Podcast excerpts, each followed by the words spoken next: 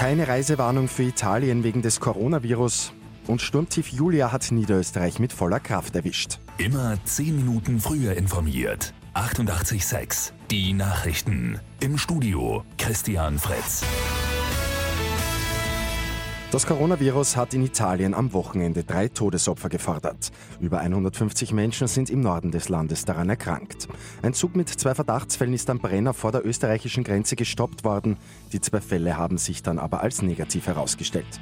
Das Außenministerium beobachtet die Situation genau, sagt Pressesprecher Johannes Strasser. Die Lage vor Ort wird beobachtet im Land gemeinsam mit äh, anderen Behörden und dieses Zusammenspiel führt dann äh, unter Umständen zu einer Reisewarnung.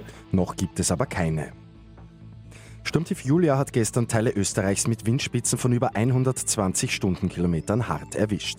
In Niederösterreich ist das Industrieviertel am schlimmsten getroffen worden, sagt Franz Resberger von der Feuerwehr. Es galt über 200 Schadensstellen abzuarbeiten. Es waren 600 Feuerwehrleute im Einsatz von gestern Nachmittag bis heute 4 Uhr früh. Es sind Dutzende Bäume umgestürzt, Plakatwände aus den Verankerungen gerissen worden, lose Dachziegel sind zu Boden geschleudert worden, aber glücklicherweise kam es zu keinen Verletzten.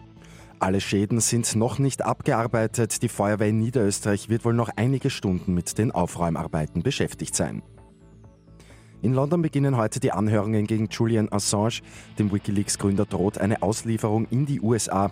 Dort ist er in 18 Punkten angeklagt. Bei einer Verurteilung drohen bis zu 175 Jahre Haft. Um unglaubliche 9 Millionen Euro geht es übermorgen bei Lotto 6 aus 45. Da wartet der erst vierte Sechsfach-Jackpot in der Geschichte. Und in Niederösterreich gibt es wieder mehr Seeadler. Die gute Nachricht zum Schluss. Vor 20 Jahren noch als ausgestorben gegolten sind heuer 136 Seeadler in Niederösterreich gezählt worden.